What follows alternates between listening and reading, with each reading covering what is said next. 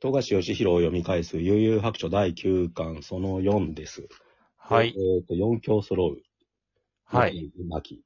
あ、ちょっと言い残してたやつがあるんですけど、さっきで言うところの2話目のジャンプの端末コメント。はいはいはい。えっと、 ね、メガドライブの天下不部の富樫、ま、正俊で全国統一を果たした人はいるんだろうか。うんそうまあ、ゲームの話してました。ああ、だけのことなんですけど、うん。まだゲームやってたんだなと思いましたね。心の余裕があったんだなって。そうでそすれかね。心の余裕がないからゲームしてるのか、どっちかですよ。 そうですね。で、その次の、あの、端末コメントが30号。私をエイブラハムスと呼んでください。占いによる私のラッキーニックネームだそう です。なんか占いしてますね。なるほど。大丈夫かなって気がします。で、はいこの4強揃う、まあ、本編に入る前に隣にまたイラストのカットがあって、はいはい。でどんどん90年代感が出てきたっていうか、うんレ。ベル E とかで展開されるタイプのイラスト、女の子の方になってきてますよ。いやー、いいですね。この絵で本当動かしてほしかったなって。ショートカット最高ですね。やっぱ時代を感じますよね、でも。うん。で、4強揃うって関東カラーでしたっけ、これって。そうですね。えっ、と、表紙関東カラーやの時ですね。うんうんえっ、と、確認しますだからこと、の4強の準決勝のチーム4つってカラーだったんでしょうね、多そうですね。カラーのそのカラー、 それぞれの分。うん。表紙の、表紙が、この、裏飯チームなんですけど、はいはい。ゆうすけが赤、桑原が黄色、比叡が緑、えー、クラマが紫、えで、福縁はちょっと、なんか、また紫みたいな感じになってますけどってー、えいう、ー色分けされてましたね。なるほど。はい。これ4強、四強、扉絵かっこいいな、これ。黒は。そうですね。あこの4強揃うのこの、なんていうんですか、4人の小回りのこのカット、これも俺、卒業文集に書きましたね。これ、裏の方かな。これは真似したくなるね、確かに。うん。かっこいいもん。線の中細いところが多くね。最高ですね。で、この4強のチームですけど、うん。これみたいトグロチ、そう、ゴレンジャチ、ゴレンジャチームとトグロチーム、えー、裏おとぎチーム、裏飯チームですけど、はまだなんか、そうそう、トグラチームのところって5人目不明って書いてあるんですよね。な。ああ。だだ出そうとしてたんじゃないかなと思うんですけどね、なんか。うんうんうん。一応、でも諦めたっていうか。うんこれ以これじ上ゃ、面白いから浮かばなかったんだ。ゴレンジャチームはこの赤レンジャー、黄レンジャー、桃レンジャー、あ、青レンジャー、緑レンジャーのこの適当加減が最高ですよね。うん。 4強で、こ、こんななんかレベル低い感じだったんだと思いま した。これ確もかうちアょっニメだと、こいつら店はちょっとありましたよね。覚えてないでなすいけど。うんそう。なんかもうちょっと猛者が集まってる印象があったんですけど、全然そんなことなかったですね。ほん うん。なんだろうな、この距離。ベスト4にシワかまる裏おときチーム入ってたんだって、ちょっとびっくりしました。ああ。はい。まあいいんですけど。いや、かっはい。こいいっていう話で。米軍ヘリがいきなり出てくる。米軍かなうんわかんないけど。うん。ヘリが出てきて闘技場が、まあ、露骨に正規を模した、うお胸んが。いっぱいついてると、そうですね。陰、陰形と陰能がたくさん描かれてますね。ギーが敵っていうか、う気合入ってるなって思いますね、この辺見るん。そうですと。ね。え、え、やっぱすごくなってきてますよね、この辺から。うんそろそろ本気出すかって感じになってうん。うん。うんめっちゃいいですね。なんか読んじゃうな。うん。あらゆるカットが面白い。富樫先生が書いたモブのカットとアシスタントが書いたモブのカットが全然違うのがいいですよね。うん。なんか、あの、ドラゴンボールのフリーゼの部下みたいなキャ ラを、アシスタント書いて、富樫先生はなんかタルガネみたいなキャラを書い てこれ人間側が富樫先生なんだろうね、と。だですですね、明らかに。うん。でも、はいことは司会の方に行っちゃったって いう。で、審審判のジュリーですね、うん。と、ことが実況に専念することになりましたっていう。で、ページめくると、えっ、と、桑原と倉間と比叡が3人しかいないっていう。うこのん、回では、だから、覆面と祐介がいないところから始ま る。そう、ちゃんと可愛い子を増やしてるのがいいですよね、画面に。うん、彩りを加えるっていうか。うん、うん。で対戦方法はサイコロで決めるんだけど、比叡が生きってますよね。いやー、俺一人で十分だぜ。で、サイコロを振るんですけど、サイコロの名前の角度が間違ってたとことに気づいても修正しないっ ていう。あ、字の角度間違えたって書くだけ っていう。うん。時間なかったんだろうなとう思いんました。いや、でも確かにヒゲの出番ずっとなかったから、ここで一一気に見せるっていうのは、な かなか、なんかペース配分をとして面白いなって思い ます。そうですね。比叡の強キャラ感をちゃんと出していく、作っていくっていう。うんうん、うまいですよね。でもマキン太郎のかませ犬感はすごいですよ ね。口先だけのチビスケが。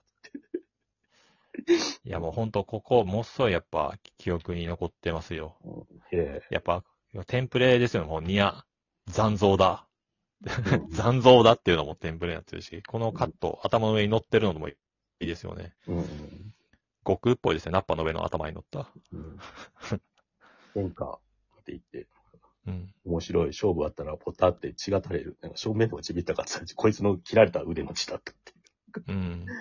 で、このマサパリー剣って言って、手 を斧にする武器で切りかかるんだけど、残像だっつって、気づいたら頭の上にヒゲが乗ってて、頭部をぶっ刺して終わるっていう。うん。もうほんと強いっていうん。う。うん、こういうのはいいなって思いますよね。ヒゲかっこいいな。うん。うん間のイラストなんですけど、うん。まあ多分これ前のさっき言ったショート、ショートの話してるんだと思うんですけど、あー僕の話じゃありませんよ。リップバンウィンクルの話をしてるんじゃありませんか。うん。リップバンウィンクルって結局どな何を意味してるんですか、ここで言う。宮沢賢治のやつだったら、あの、岩井俊二のやつにもありますね。リップバン・ウィンクルの花嫁って。うん。だから、あれの、も、が元ネタなんだろうけど、今ちょっと検索するって。うん。なんかで見たんだよな、それ。まあ、ウィキペディアあると、アメリカの小説家、ワシントン・アービングによる短編小説ですえね。ー、うん。宮えー沢寮に出た主人公リップが山中で奇妙なオランダ人の一打に酒を振る舞われて寝込んでしまい、目を覚まして山を降りると20年も経っていて世の中がすっかり変わってしまっていたという話。え、全部意味わかんないですね、それだホと。ビートターみたいな話ですよね。竜宮城的な話ですよ。うん。リップバン・ウィンクルの花嫁もこっから来てんのかなじそれはそうですね。ゃあ岩井俊二の。うん。うん。でも、悠々白書からは来てないと思いますまあ、それはそうですよ。うね。ん。岩井俊二はスラムダンク派なんで。リップ・バン・ウィンクルの話なんじゃないですかっていうのはちょっと未だによくわかってないですよね。うん。額がなくて。じゃあ、後で調べてみます、これ。はい。エ比叡伝線っていう、まあタイトルがネタバレになってるんですけど、獅子若丸がサイコロ振ったら、裏面シーズン、チームの方が自由って出たから、比叡が連続で戦うっていう。黒桃太郎。うん。でそすねの間にユ介スケが洞窟で苦しんでるカットが入るっていう、なんか。うん。で、それを見守ってる限界も、ヨレヨレになってるっていうか。う。うんん。なんか、この辺でやっぱ、トグロと戦うのってきついんだなっていうのがやっとわかるっていうか。うん。あ、パ、実力差ってそんなにあったんだって、読んでる時思いましたね。そうですオーね。バダズユースケっていう。だからなんかもううんすでに決勝を見据えた戦いになってんだよね、この時点で。うん。うん。それがなんか読んでる時不思議な感触でしたよ、なんか。うん。準決勝にあんま集中できないっていうか、うんこっちはもう勝つこと前提になってるっていう。うん。で、次の相手が黒マモだろうと、うん義英で黒竜派はな歌なのかっていう話になって国立派はちょっと強すぎるっていうことですよる。ね。で、あの、ここで、えっ、と、恩師が解説してるんですけど、奴は生来の邪眼師ではないって、魔界の炎を人間界で飼いならすにしては経験不足。うん。うん。じゃあ、応援殺権最大の多い黒竜派は雨天と、応援殺権の中の他の技なら今のやつでも使えるだろうが、お前なら十分耐えられるみたいな。うんで、これで、要はなんかあの、なんていうんですかね、うん念能力の系統の、あのー、なんていうんですか、強化。系はうん何々系が覚えづらいとかっていう、ああ。あれに繋がってんのかなっていう感じですよね。ああ、なるほどね。うん。まあ、うんドラクエとかでも転職みたいなのありましたけどね。うん。ああいうのをより複雑にしてるっていう感じがうん。しますね。黒竜派が使えねえ、あいつはチビだっつって。うん、うん。そうですね。で、マキン太郎の死体を蹴り上げて、なね、チームの中の友情とかはないっていう。負けたやつにひどいことしてたら大体負けますよね。そうですね、悪な党。仲間をなんか、その、部別するやつは。うん。で、刀で指切ってっていう。努力、友情、勝利ですからうね。ん。うん、仲間を裏切るなってやつですうん。よ。で、なんかまあ、裏おとぎチームなんですよ。桃太郎、黒桃太郎は自分に与えられたダメージをなんか学習して効かなくなるっていう。お、マコラじゃないですか。 だよね、俺そ呪術回れ戦で、 はいはい。この、この間出てきましたよ。うん。マコラじゃないですか。うん。古部義大が。はい。いやー、赤井先生好きなんだろうなってか、隣に置いて書いてんだろうなって 思います。まあ、今週のロボコも触れなかったけど、めっちゃハンターハンターのパロディーがあってさ、なんか うん。隣に置いて書いてんだろうなって思いますよ。